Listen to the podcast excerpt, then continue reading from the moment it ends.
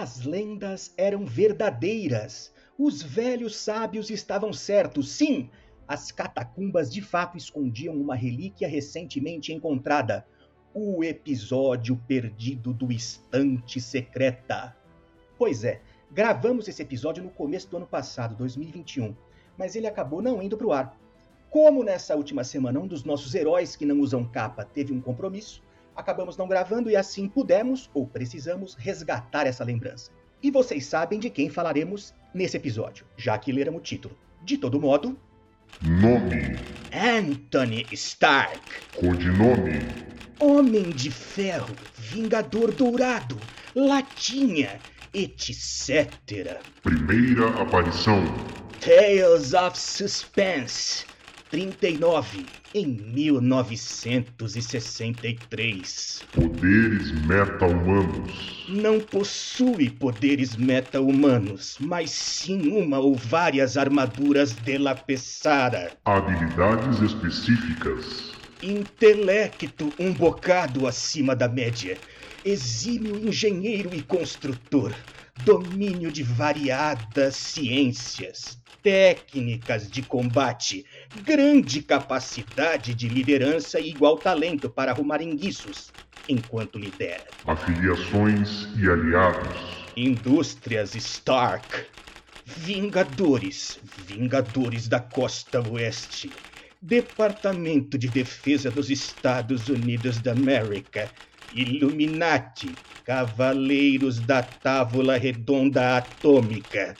É sério. Área de atuação: No geral, planeta Terra, mas também dado a aventuras cósmicas. principais inimigos: Homem de Titânio, Mandarim, Obadiah Stein, seja como for a pronúncia desse nome, Thanos, Chicote Negro, Dínamo Escarlate, Fin Fang Fum. É sério de novo. Pois é, pois é, lida a ficha de Anthony Stark, comecemos agora mais um Estante Secreta. Fala, rapaziadinha! Hoje falaremos de ninguém mais, ninguém menos que Homem de Ferro. Sim, exatamente, senhor Anthony Stark. É mole ou quer mais, meu? Porra, bicho, ô louco! Pois é. Vamos começar falando, nós três, eu, meus queridos amigos Tatato e Tiago, sobre o primeiro contato, melhor história, saga e fase. Como a gente conheceu o Homem de Ferro, como foi esse negócio, e depois o que achou de melhor, o que foi mais interessante e tal. Tudo numa resposta só que a gente promete ofertar a vocês de maneira sintética. Inicio dizendo que meu primeiro contato com o Homem de Ferro foi com aqueles desenhos não exatamente animados da Marvel, que passavam, se não me engano, no SBT ou sei lá onde, que eram basicamente aquelas refeituras dos quadrinhos, que provavelmente alguém ficava com a mão empurrando aquilo e colocava inclusive quadrinhos com onomatopeia de barulho, onomatopeia de barulho demais, com onomatopeias, etc. E pra gente era legal. E tinha aquelas musiquinhas que depois disseram que foi o Braguinha que fez as letras, que era Tony Stark, o cientista, mas também é homem de ferro, elétrico, atômico e genial, é armadura, homem de ferro. O perdão da cantoria, que essa era a música de abertura. Foi meu primeiro contato. Com relação aos quadrinhos, eu vou ser franco e vou adotar aqui o nosso já consagrado protocolo Susan Storm de transparência para dizer que eu não era muito fã.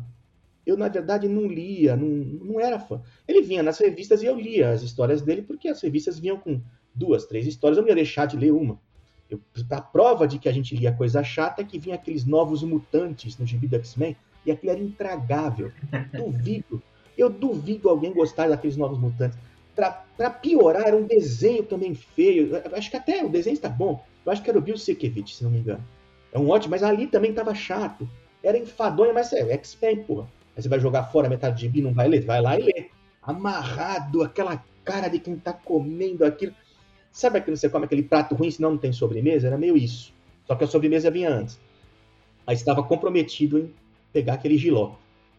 Mas é, o que, eu lembro do Homem de Ferro, por exemplo, em algumas histórias, ele tinha uma armadura branca e vermelha, aqueles troços de Vingadores da Costa Oeste, as coisas que inventavam lá e tal. Eu comecei a gostar com os filmes.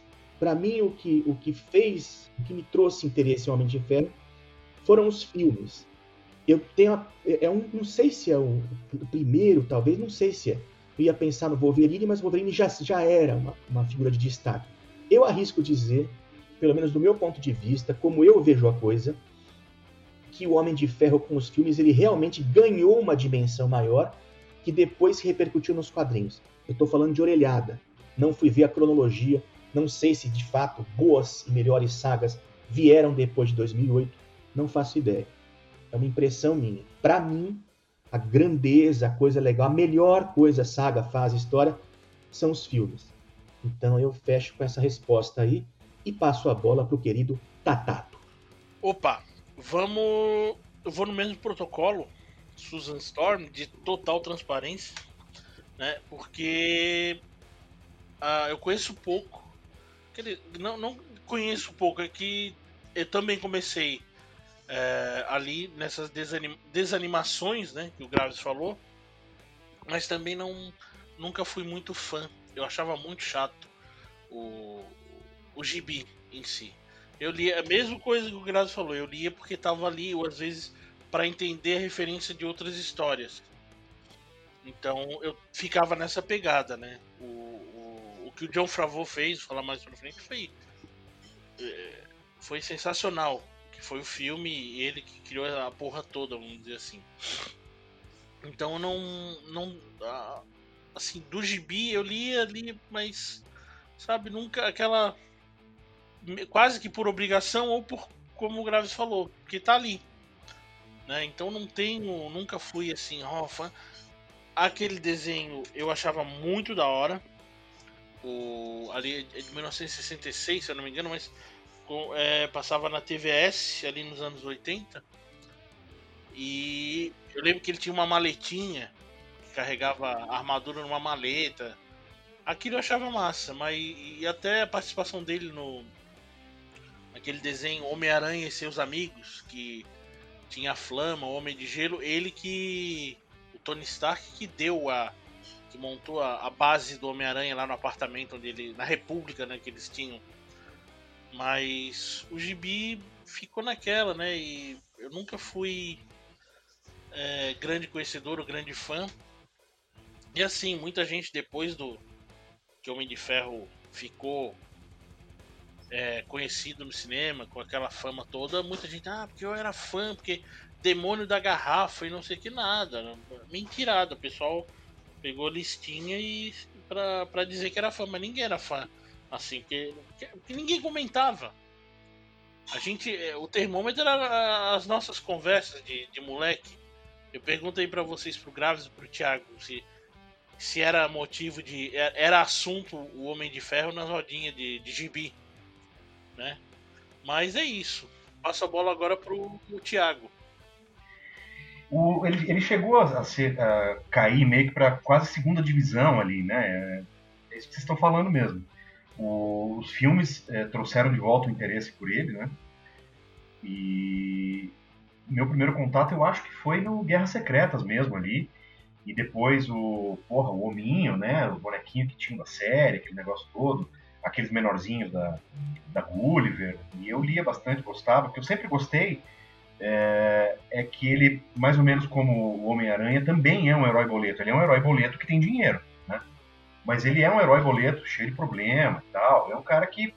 É, o, o, grande poder dele vem de um ferimento lá, um troço que ele teve que inventar para não, não morrer, né?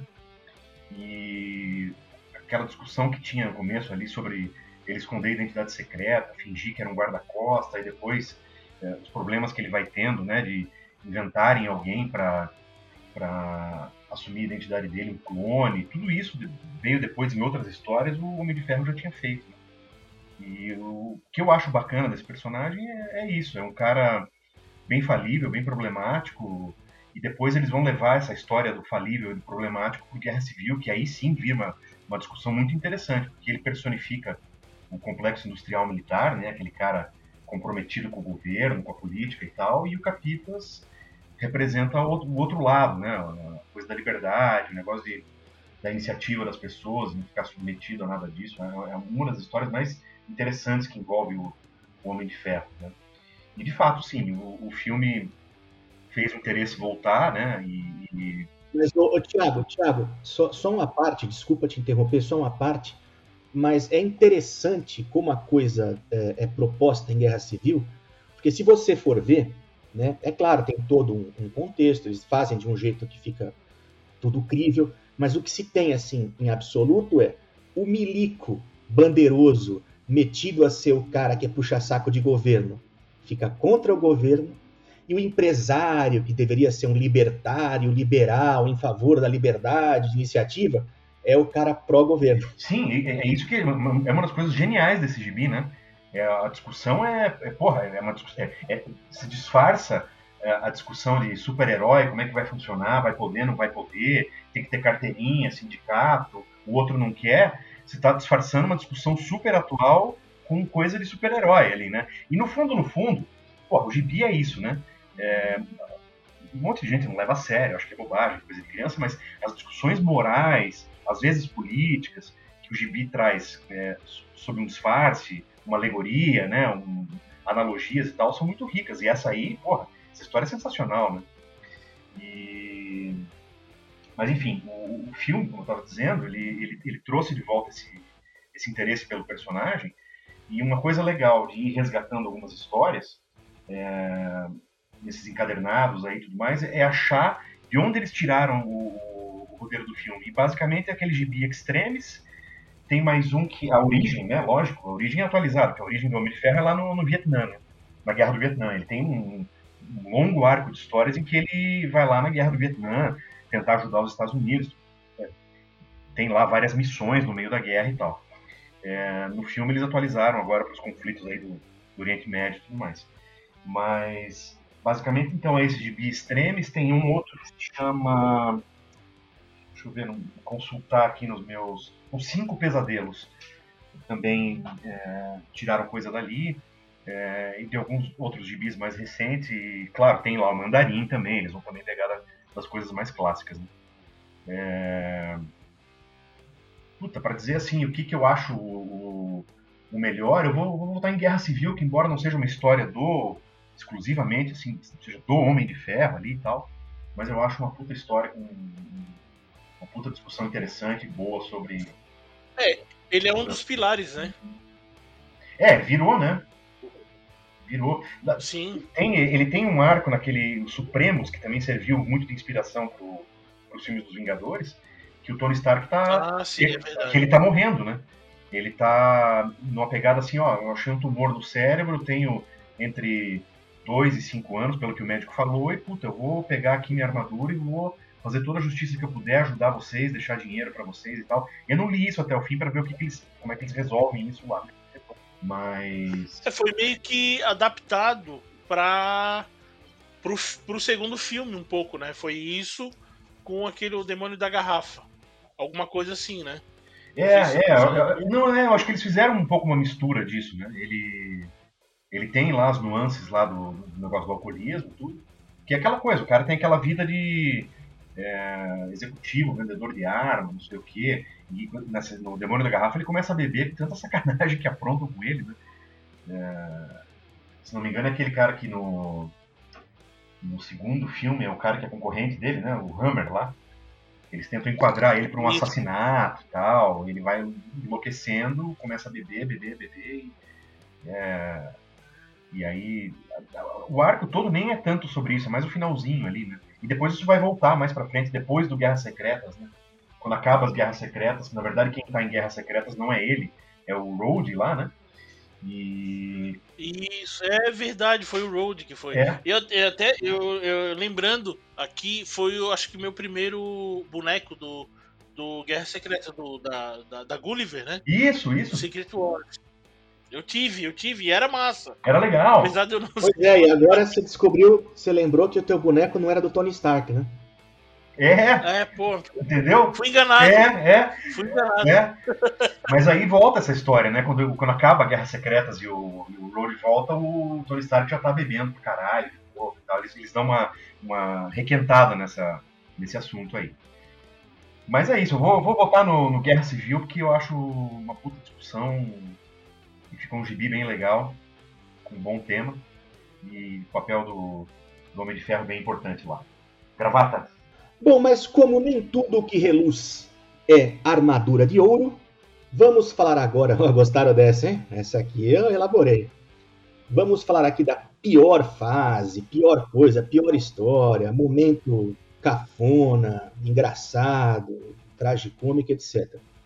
Inicio mencionando, evidentemente, a fase em que ele estava como um dependente químico e que aquilo te- é, é claro que aquilo é deprimente e tal, mas tem um viés pedagógico e não vejo aquilo como uma coisa, uma fase lixo do herói, no sentido de, de subverter. Tem, tem uma explicação, tem um liame. Não é como, por exemplo, tirarem da cartola que o Capitão América é nazista, sabe aquelas coisas? É- é- dá para sentir a diferença do que é uma, uma construção ou, aspas, desconstrução de personagem dentro do cabível em seu universo, do provável e até do lógico, e fazer é, adolescentismo de roteiro. Tirando esse comentário inicial, para mim o que mais eu achava patético, deprimente, engraçado e é aquele tipo de coisa que depois que você vê, você não desvê nunca mais, é quando faziam a armadura dar uma ficar com cara de brava. E depois a armadura ficava meio felizinha, ficava obstinada. A armadura ficava pensativa. O desenhista, não daqueles. Olha, tem uma senhora licença poética, né? uma avenida de licença poética ali. Ele põe umas expressões na armadura. Assim como, assim como a do Homem-Aranha, né? Sim, Não mas é? ali já. Isso, só que assim como o Homem-Aranha e depois mais é, é, é, é, propositadamente para fazer comédia mesmo com o Deadpool, o que se reproduziu no filme e que depois a Marvel reproduziu em Homem-Aranha, justamente no Guerra Civil, e depois em todos os filmes do Homem-Aranha, isso passou a ser uma- um, um fator de, de- de chacota cabível em heróis em que isso tem um contexto. Mas no Homem de Ferro lá atrás, anos 70 e tal, a carinha da armadura ficava brava, ficava feliz, ficava pensativa, ficava sorumbática, macambúzia, né? ficava é, contemplativa. Então aquilo para mim, e quando você presta atenção, esquece. Você pode até desavisado ver no segundo quadrinho esse ah lá, ah lá, tá? Ficou pistola porque a armadura levantou a sobrancelha. Porra, né, velho? Mas enfim, é do jogo, eu tenho que citar alguma coisa, não lembro de nada muito vexatório do Homem de Ferro, mas isso aí é, tem que ser mencionado. Entrego agora a pelota básica ao nosso amigo Tatato. Olha, continuando aqui com o protocolo Susan Storm, é, eu tenho pouco, pouca bagagem, ou quase nenhuma, né, como eu falei. E eu vou botar aqui uma fase que foi muito criticada, é muito. Eu vou entrar, pode ah, entrar na modinha, mas é. Que até mais à frente eu vou falar do, do artista, mas é o Heroes Reborn. O que, que foi aquilo? É só isso que eu tenho a dizer. Heroes Reborn, eu não vou, eu não vou dizer do Heroes Return, que eu não, daí eu já não, não vi mais. Heroes Reborn, eu acho que foi a grande vergonha, né? É, é só isso, desculpa ser curto e grosso, mas não tem o que falar. Heroes Reborn. E tu, Thiago? Isso aí que o Gravata falou do, da armadura, tem expressão, é muito engraçado, né? Porque é, o cara tinha que dar um jeito de transmitir essas coisas. E, pô, uma armadura que não mexe, né? E, e é legal, isso me lembrou o- uma coisa que não tem nada a ver com o Homem de Ferro, mas quando começou, o George Lucas começou a fazer o Star Wars, a coisa do, do- daquele robô C3PO, né? Que era baseado no, robozinho lá, a, a do Metrópolis, né? Mas ele falou pro cara que ia bolar e falou, cara, eu preciso da expressão mais neutra possível, né? Porque é, ele vai ter que se comunicar pela voz e aí eu tenho que ler naquele rosto qualquer coisa, apreensão, excitação, alegria, né? E, e precisa ficar crível, né? E é uma coisa que como é que você ia fazer no gibi do Homem de Ferro, né? Se você for olhar no, no desenho antigo lá, né? nos gibis antigos, não era bem uma armadura, né? Ele tinha aquele peitoral que parecia um pouco mais uma armadura, que tinha ali no, no ombro, aquela coisa, e o resto era um desenho do colante amarelo, né? Depois o filme. Sim, sim, sim. É, É, o filme resolveu isso muito bem com é, aquele negócio de mostrar o rosto dele por dentro, né? Você vê a. É, não, sim, sim, Ali- sim. Não, com entonação, com a entonação do, do, do C3PO lá, você já resolve. E entonação, gestual tal. Nem, nem sei se mexeu na luminosidade dos olhos, mas com três, quatro coisas assim de, de recurso que você tem lá vendo ao vivo, tá ok. Né, No gibi era um colante mesmo. Era, é, é claro, era para ser uma ma- armadura, mas ele desenvolveu o primeiro aço líquido do mundo, né? Porque, né? É, teve, teve até Era uma, teve uma, uma época que eles, eles bolaram um negócio desse, né? Que a, que a armadura era. Não, porque era armadura, só que o cara tinha preguiça de ficar desenhando equipamento de armadura, então fazia Sim. aquele tipo pé do cascão, sabe? Né, O Maurício de Souza fala, "Ah, chegou uma hora que eu não queria fazer sapato, tava com preguiça de desenhar dedo, fiz aquele pé sem dedo dos caras e bola pro Jardel, meu. É isso aí, turminha. Vamos seguindo, vamos seguindo, agora falando de melhor desenhista e melhor argumentista. Eu prossigo com o protocolo Susan Storm, considerando que nunca fui um ávido leitor do Homem de Ferro, que era um herói que aparecia ali coadjuvante, tal como o Thiago lembrou, ele foi durante um certo tempo um herói de segunda divisão, né? Ele era um cara que, para além de jogar na parte de baixo da tabela, ele já estava ali na Série B mesmo, fazer o quê? Foi resgatado, melhorou, etc. Sorte, saúde para ele, né? Mas então eu vou colocar aqui do que eu li, que não é muita coisa, o que eu prefiro. E para mim, o melhor argumentista é o Mark Millar. Não só pelo trabalho específico do Homem de Ferro, que é até que razoável, mas pelo que ele fez com os Supremos, que serviu de base narrativa para todo né, o, universo, o universo cinematográfico da Marvel. né? Inclusive, usar o Samuel L. Jackson como o Nicholas Fury. Ele é desenhado exatamente como Samuel L. Jackson. Eu não sei se li que isso não foi uma liberdade do desenhista, parece que foi uma- um acerto do- da equipe ali, né? Inclusive do Mark Millar. Eu falei Mark Millar, eu nunca sei esses nomes como se diz. Eu lembro de pequenininho eu chamava o Wolverine de Wolverine. Então, com esses nomes ainda mais de... É, aí depois era Wolverine, eu até corrigia, imagina, que Wolverine, Wolverine. Pois eu falava Wolverine, lá no alto dos meus 10, 11, sei lá. Falava, né, fazer o quê? E, e falo bastante essas coisas de inglês, eu falo bastante errado, pronúncia. Eu escolho Mark Millar como o, o, o argumentista melhor, mais homenageando o trabalho que ele fez em Os Supremos, do que especificamente é, é, citando aqui uma obra do Homem de Ferro. E desenhista aqui é o Susan Storm do Susan Storm, né? aqui é, é H2O, então, né? aqui é aqueles, aqueles vidros né? que, tem nível de qualidade e tal, que você nem percebe que tem um vidro. Né? Tanta transparência. Eu não sabia dizer qual. Eu ia citar é, desenhista desses que faziam o, o negócio, expressão facial na, na armadura. Ia citar, não, não ia, mas poderia citar, agora que o Thiago lembrou, aqueles que com preguiça de fazer uma armadura faziam uma roupa colante, qualquer coisa era uma armadura. E vou citar, porque eu pesquisei no Google, sei lá, melhores desenhistas, e me ocorreu um cara que eu vi capas dele, cheguei a ler a história que ele desenhou, só não estava lembrando. Salvador Laroca. Ou Larroca. Ou Narotia, sei lá como se fala, mas é Salvador Laroca, com A-L-A-R-O-C-C-A. E agora, após algumas interrupções, como barulho de rua, interfone tocando, etc., eu passo para Tatato.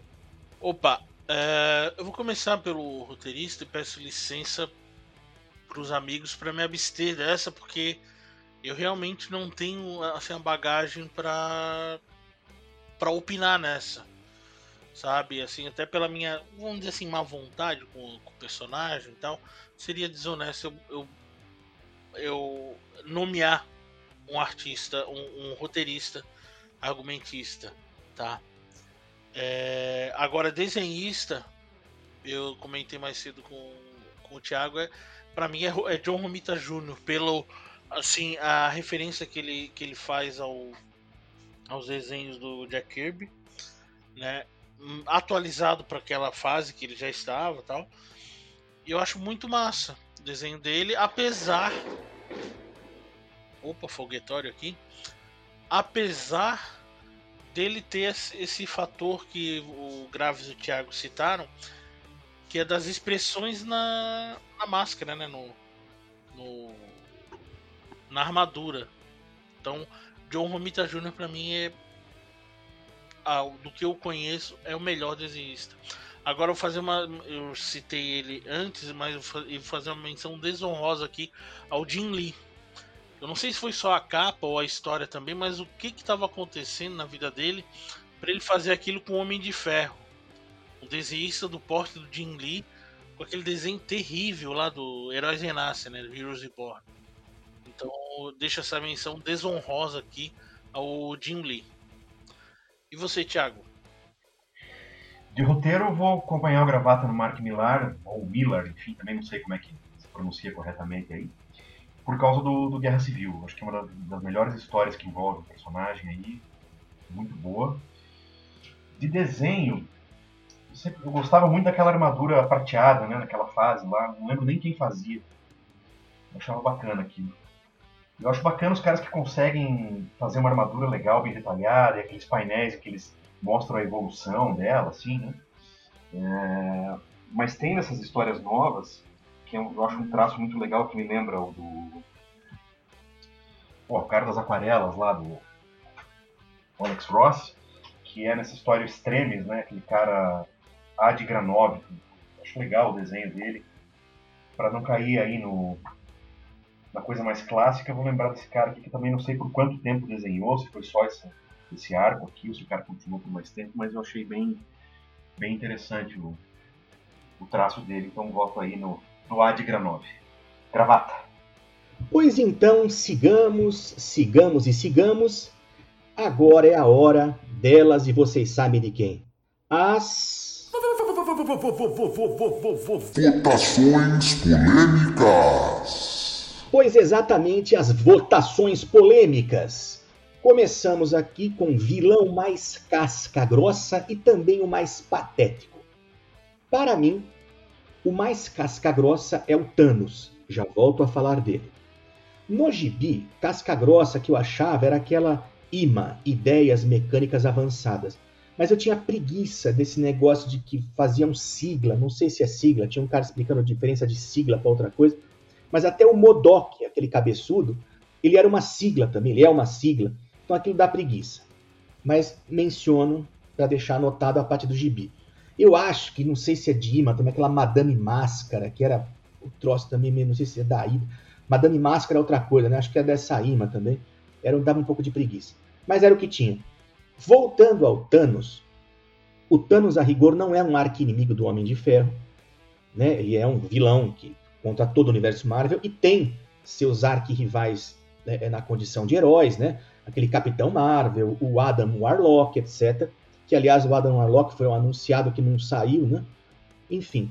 Mas ele se transformou, até pela narrativa, do, sobretudo do último filme, numa espécie de arquirrival, ainda que momentâneo, do Homem de Ferro, né? Do Tony Stark. E é justo isso, porque se você pegar os filmes do Homem de Ferro, a parte fraca ficava a cargo dos vilões, né? Aquele primeiro vilão lá, que foi talvez o menos pior. Aí no segundo filme, eu acho que é no segundo, né, que tem o, o, o, cara do chicote lá, o, o, o Moore lá, como que chama? Ah, já? o Rick, Mickey Herc, é, que ele fez. Mickey Herc, é. Mickey Herc, é, isso aí. Enfim, esse cara do chicote, um troço ridículo. Aí o, o outro lá, é, enfim, tinha um que esquentava, aí fizeram aquele mandarim, até achei, achei engenhoso o negócio daquele mandarim. Pessoal mais purista ficou, é, que absurdo. Até que aquilo não foi pior. Mas se pegar o histórico dos vilões de filme do Homem de Ferro, é uma tristeza. Sobretudo comparando aos vilões dos outros filmes da Marvel, né? Sempre tinha um vilão fodão, na vez dele era sempre uns troços cafona pra cacete. Mas beleza, até que opuseram como né, uma contraparte heroística do Thanos, né, a ponto de daquele gestual final do último dos Vingadores Endgame, né, que virou se tornou icônico, como dizem os mais jovens. Então, para mim, mais mais casca grossa é o Thanos. Eu vou ter que correr com o patético porque me exagerei aqui. Mas para mim os mais patéticos eram aqueles, aquelas contrapartes também de armadura, tipo Homem de Titânio. Se não me engano, tinha um, um, um um russo também que era vermelho, Dinamo, né? Dinamo Escarlate. É, o Dinamo Escarlate. Aquilo eu achava bobo. Não porque o vilão era bobo, mas porque ah, o roteirista tem uma certa preguiça ou uma pressa, ou ele acha que vai agradar, quando faz apresenta vilões com habilidades parecidas, similares ou análogas à do herói. O Homem-Aranha tinha aquela miríade né, de bicho escroto, tinha o, o, o escorpião, um aracnídeo, mas tinha uma porrada de inseto, tinha rato, tinha morcego. Tá, já que é uma aranha, né? Vamos por outro bichinho nojento aí que vai dar tudo certo. E não é bem assim. No caso do Homem de Ferro, eu achava patético, essa, patético esse tipo de solução de, de ficar colocando alguém com armadura. Mas me estendi bastante. Passo agora a bola para ninguém mais, ninguém menos que Tatato. Opa!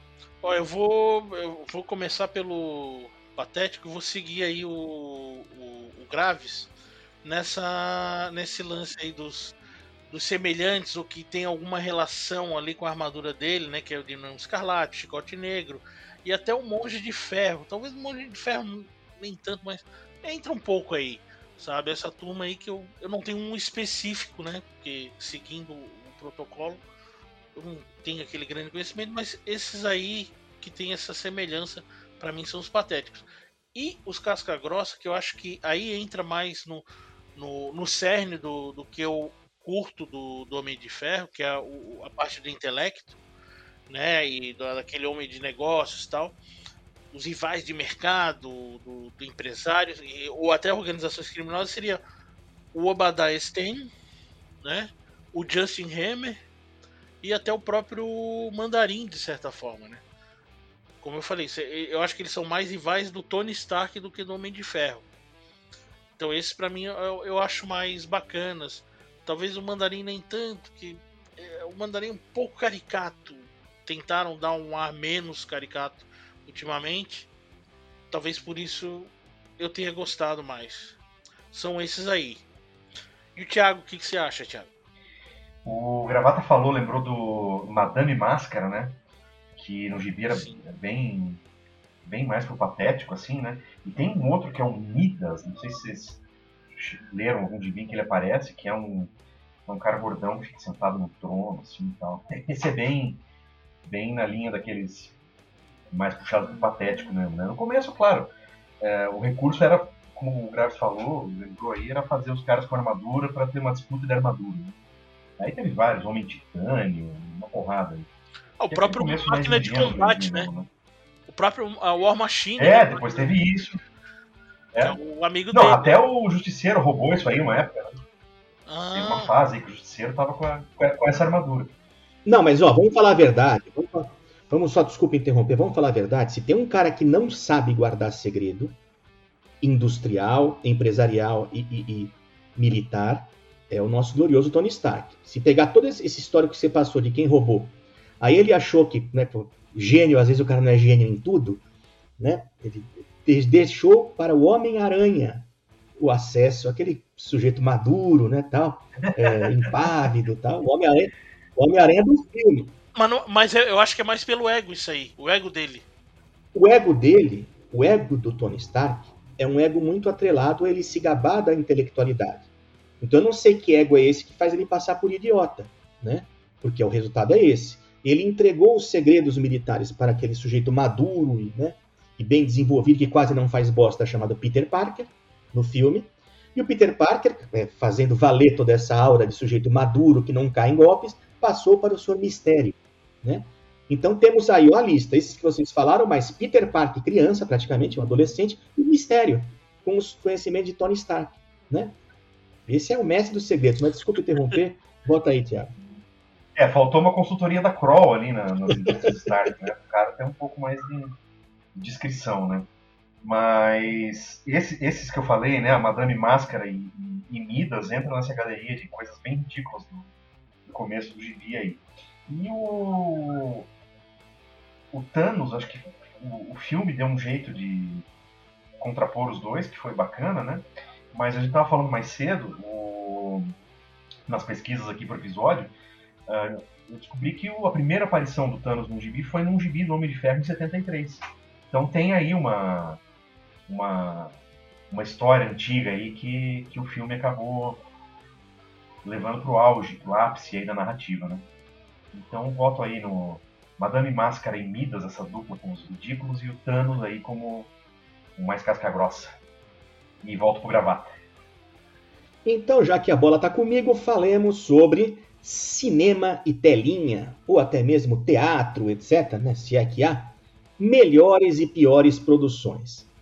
Bom, é, eu só sei, tirando aquele desenho que eu acho que não conta, né, porque foi uma coisa que meio feita no desespero, meio não sei o quê.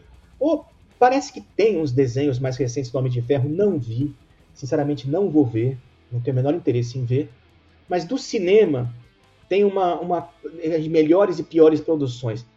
Eu não acho, eu não acho os filmes do Homem de Ferro ruins, não acho. Eu acho bons. Mas é interessante como mesmo no cinema tendo dado a ele a grandeza que ele nunca teve no gibi, ainda assim, no mesmo cinema, ele é menor nos próprios filmes e maior nos filmes alheios ou coletivos. Nos coletivos pode ser comum que todo mundo seja, porque tem aquela reunião e tal. Mas ele, por exemplo, no filme do Homem-Aranha, ele parece que está melhor que nos dele, né? Para mim, pelo menos, né? Mas é, então seria difícil dizer a melhor, o melhor filme com o Homem de Ferro e não citar um filme coletivo. Menos ainda, não citar Endgame, né? Que o filme é, é dos Vingadores, mas fica ali. Tem duas pessoas, dois heróis. Tem, tem, vamos por assim, quatro, quatro instâncias de personagem. Primeiro, a coletividade heroística. Segundo, o Thanos, o vilão. Terceiro e quarto empatados: Capitão América e Homem de Ferro. Com tudo que tenham feito aquela narrativa de redenção do Thor, o Thor caiu naquele filme para a segunda divisão, foi ser copiloto da nave do menino lá, tudo bem, não tem problema nenhum. Para quem estava jogando videogame, então ele melhorou até. Mas os dois, tirando a coletividade heroística e o vilão Thanos, o filme tem como protagonistas também esses dois. Capitão América e Homem de Ferro. Revi ontem, falei com vocês, vocês, Thiago e Tatato, o Capitão América primeiro, e ele volta exatamente no Vingadores a promessa que ele fez naquele primeiro filme. Que ele tinha faltado no compromisso que ele tinha com a Peg de dançar com ela. É exatamente aquilo. Ela fala, vem dançar comigo, e tudo bem. Ela sabe que ele ia morrer. Mas ele tinha na cabeça, eu tenho que dançar com ela. Ele, no filme ele fala isso. E é exatamente para aquela cena que ele volta. Então é fudido. Vingadores Endgame é del gran carajo, né? E o, o Tony Stark ali, para mim, esse é o melhor filme também do Homem de Ferro. É isso. Pior, sei lá, pior alguma cena do, de um dos filmes individuais, mas não acho nenhum ruim. É isso aí, para mim, né? Passo agora para Tatato. Opa, então. É, como o Graves falou, esse, o, o Ultimato a despedida dele foi do foi ele fez o sacrifício final, né? Isso marcou muito tudo, mas uh, das obras dele, daquele desenho que eu já falei da Grave falou das desanimações, né? Do, ele teve uns desenhos nos anos 90 e os Vingadores também tiveram.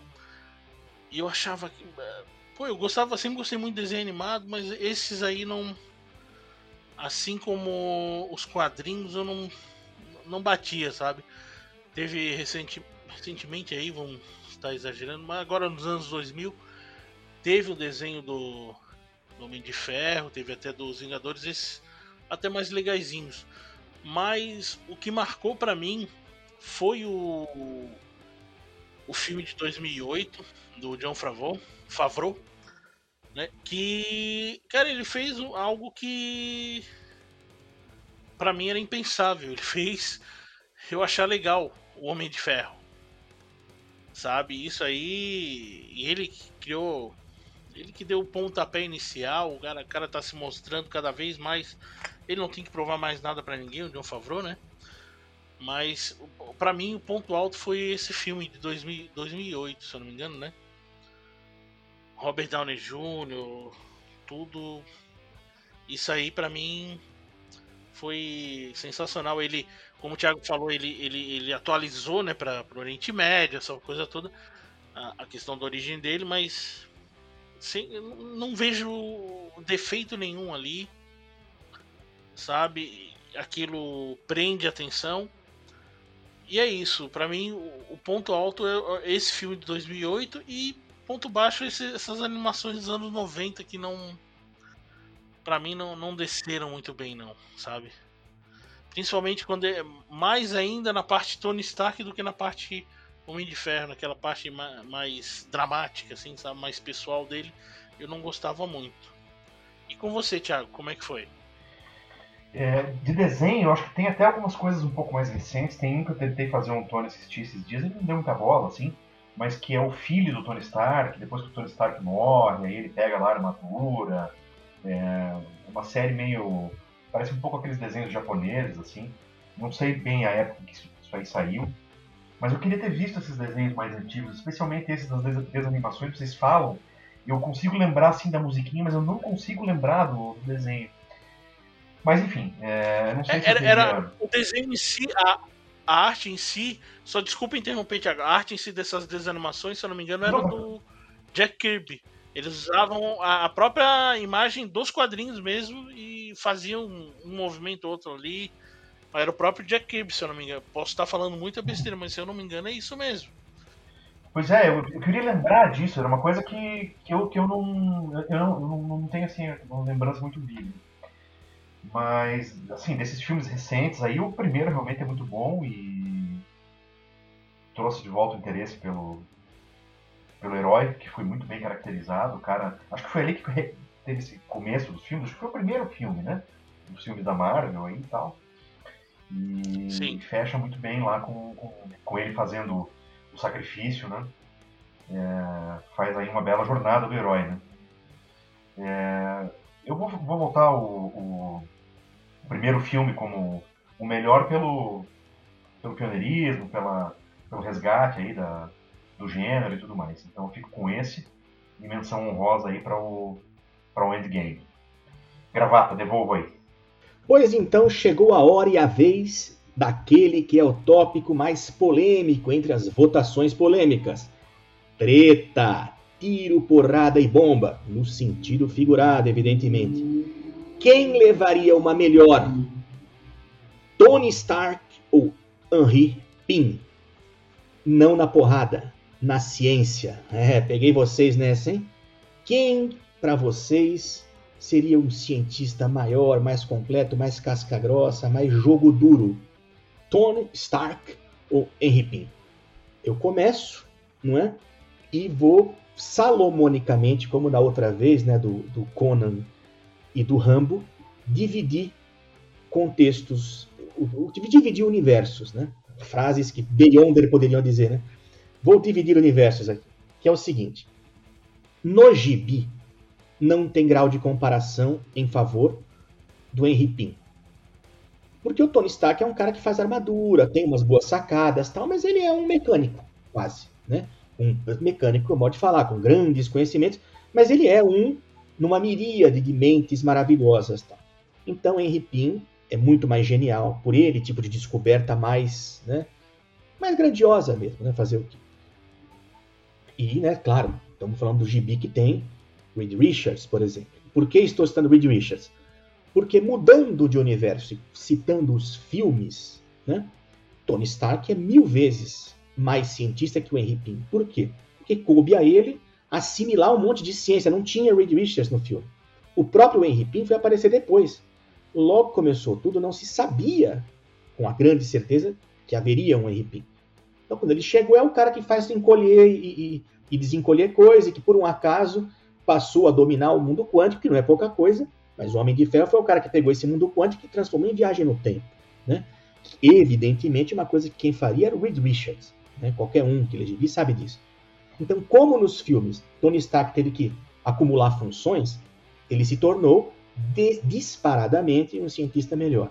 Então, na treta que eu propus agora de supetão, Tony Stark e Henry Pym na ciência, eu fico com Henry Pym no universo do gibi e Tony Stark no universo do cinema.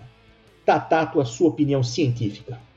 Eu vou, eu vou juntar o, os dois universos, tanto o gibi quanto o cinema, e eu acho que vou, vou, eu vou tomar pela versatilidade.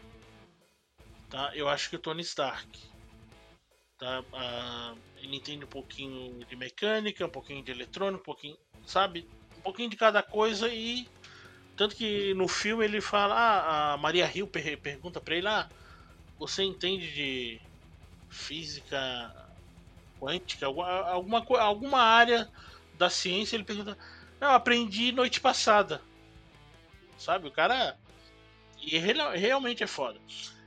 E essa versatilidade dele é que eu acho legal. Eu acho que ele venceria pela versatilidade. Se pegar aí todo o histórico. Ele é daquela dos Illuminati também, né? Não, não sei se o, se o Hank Pym é. Então eu vou eu fico com o Tony Stark no, no âmbito. Lembrando, só na parte da, da ciência, porque né, parte pessoal, os dois aí tem um histórico bem ruimzinho. Então, Tony Stark, para mim. Tony Stark. E o que, que você acha, Thiago? Qual é a sua opinião? Bem, ele fez um acelerador de partícula na garagem, né? Ele tem aí umas cartas na manga que são bem interessantes. O Hank Pym fez lá um negócio do mundo quântico, que também é bem interessante, né? E é meio que a fronteira da ciência hoje em dia, né? Uma das fronteiras da ciência. E o cara conseguiu, foi lá, navegou naquilo, dominou aquilo, né? E, mas eu acho que o que o Tatato falou da versatilidade do Tony Stark também é bem interessante. Ele faz um pouco de cada coisa, faz bem, né? É, desde mexer no motor do carro na garagem, ele até criar armadura, é, engenheiro de arma, coisa com energia renovável, com isso, com aquilo, com aquilo outro. Ele acaba sendo um cara mais mais versátil, entregando coisas mais interessantes, eu acho. Então vou votar aí no, no Sr. Stark aí, que também é um complexo industrial militar personificado. Né? Volto nele. Devolvo a palavra ao gravata. Bom, então, vitória do Homem de Ferro, ou melhor, de Tony Stark como o melhor cientista. Passamos agora, portanto, às notas. E pergunto aos confrades quantos reatores ARC merece Homem de Ferro? Com quanto personagem de quadrinhos e cinema e que tais? Dou aqui um 4. Poderia ser 3,5 porque a gente está falando do geral, do geral, do geral. Esse 4, esse 4 é por causa dos filmes. A gente sabe, a gente não vota aqui por causa de filme. É que ele foi tão melhor nos filmes que eu dei um 4 para crescer a nota geral. Tá aqui um protocolo extremamente Décio Pitinini, né, que é técnico, é sério, é? é austero na medida do necessário e não por simples picuinha. Fico com a nota 4, não é? Porque até 2000 e lá vai boa e relativa fumaça, o Homem de Ferro era quase um coadjuvante de luxo, né? Eu não vou dizer que era um Aquaman de armadura, porque nessa até o Aquaman é melhor que ele. O Aquaman tem uma primeira grandeza ali no. Tudo bem que tem uma primeira grandeza na DC Comics, é ser um dos três melhores no campeonato. Preencha aqui sem ofender um estado, né? Enfim. Mas é, tem que tomar cuidado aí, porque as pessoas é, é, é, legitimamente ficam chateadas, né? Mas enfim, ele, ele, ganhou, ele ganhou primeira grandeza com os filmes, então tá, nota 4. Passo pro Tatato. Tatato, quantos reatores ARC merece Homem de Ferro? Hoje eu vou ativar o protocolo Pedro de Lara. Tá? É... Começando, se for pelos quadrinhos, eu daria dois. Dois reatores ARC. Assim, a grandeza dos filmes, tudo que até a memória afetiva lá, que eu era muito pequeno, tal, era muito, eu achava muito legal aquele desenho dos anos é, 60 lá. É, aumenta para 3, tá? Para 3, 3 reatores arcs, eu vou dar uma para eu dar uma chance aí, porque eu não é, eu vou eu tô agora com o Homem de Ferro no ar. Eu quero ver se termino essa semana. Vamos ver onde é que vai dar isso comprei meu primeiro do, do, desse. Não é tão contemporâneo porque não é o Tony Stark, pelo que eu li, o Homem de Ferro 2020, para dar uma chance, tá? Então, para mim, três reatores arcs assim, e eu acho muito até, tá? É, tem que honrar o Pedro de Lara aqui. Três reatores arc. E, e você, Thiago, quantos reatores arc você dá pro menino Tony Pinga? Olha, eu vou ter que adotar um protocolo aqui para não o boletim dele não ficar feio, né? Mas, assim, para não dar 5, vou dar 4,5 reatores. É... Desculpa cortar, desculpa cortar. Você jogou a boia, é o que maravilha para ele, né? É, não, vou adotar o protocolo da aqui. É o que maravilha é você? É o que é... maravilha é você? não vamos deixar o boletim dele feio, né? Vamos subir um pouquinho essa média aí. Mas assim, mas falando sério, eu sempre, sempre simpatizei, sempre gostei é, por esse aspecto de, de, de herói boleto com bastante dinheiro para pagar os boletos, né? Mas que, que, também é um herói boleto. Eu gosto desses, desses personagens que, que, que, enfim, que tem bastante limitações, que tem que inventar coisas para superar essas limitações e que no processo acabam, acabam fazendo boas coisas aí, né? E sim, claro que os filmes levaram ele para outro patamar, né? É, mas se vocês olharem, vai ter coisa bacana de gibi também, vai ter. Mas então fico aí, voto aí 4,5 reatores ARC para o, o cabeça de ovo. Gravata. Puxa a calculadora. Não, não, esse nosso sistema ele é, ele é bom por isso, porque né, 4,5, 4 e 3. Arredondando aí dá, dá 4. É, porque a gente não tem o ponto 75 tá? Então vai dar 4, a gente põe para cima também. Que, que tá até que ele saiu bem, viu? Ficou bonito na foto aí, o, o, o, Homem de Ferro. Agradeça ao cinema aí, viu? Homem de Ferro. E encerramos aqui mais um é, é, Estante Secreta. Tá tudo aqui meio atabalhoado, porque foi cheio de interrupção, toca interfone, toca não sei o que e tal. É que não sei se. Geralmente vocês não percebem. Nesse, se até agora não apareceu nenhum tranquinho, nenhum aqueles que eu ponho, é porque eu resolvi demorar juntando um pedacinho aqui, porque olha, esse foi enroscado. Mas eu abro para que meus queridos amigos se despeçam e depois eu faço o fecho tradicional. Olha, agradecer mais uma vez ao Gravata, ao Thiago, agradecer a você que está nos ouvindo. É, foi legal, apesar da minha má vontade com o Homem de Ferro, vamos dizer assim. É, a gente tem que jogar limpo, né? Então, espero vocês até a próxima próximo episódio, talvez na próxima temporada, não sei como a gente ainda tá vendo aqui. Mas é isso. Um abraço a todos. Então valeu aí, Gravata, Tatato, por mais um episódio, mais uma diversão aí. Hoje foi com bastante emoção, né? E agradeço a você que veio conosco até aqui. Venha para o próximo. Não sabemos como e quando, mas vai ser e vai ser bacana. Esteja lá. E é isso. Um grande abraço. É isso aí, é isso aí. Mais uma vez, muito obrigado aos queridos amigos da bancada, Tatato e Tiago. Muito obrigado ainda mais aos que ficaram até agora ouvindo, né, nossos gloriosos ouvintes, né? Que estão aqui, que gostam. Então, nós somos poucos, mas nós somos muito bons, né? Os fãs de gibi especialmente gibi velho, que é o que a gente comenta aqui. E o que eu posso dizer a vocês, uma espécie de, de aperitivo, é que mudanças virão. A gente ainda não definiu, batendo o martelo, quais, mas mudanças virão. E, na nossa opinião, serão mudanças para melhor.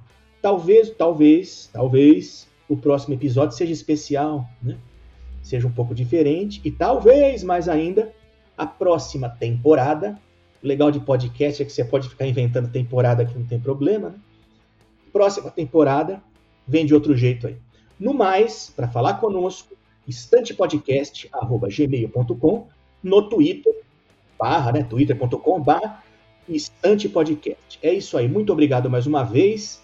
Estamos encerrando. Esse foi mais um... Estante Secreta.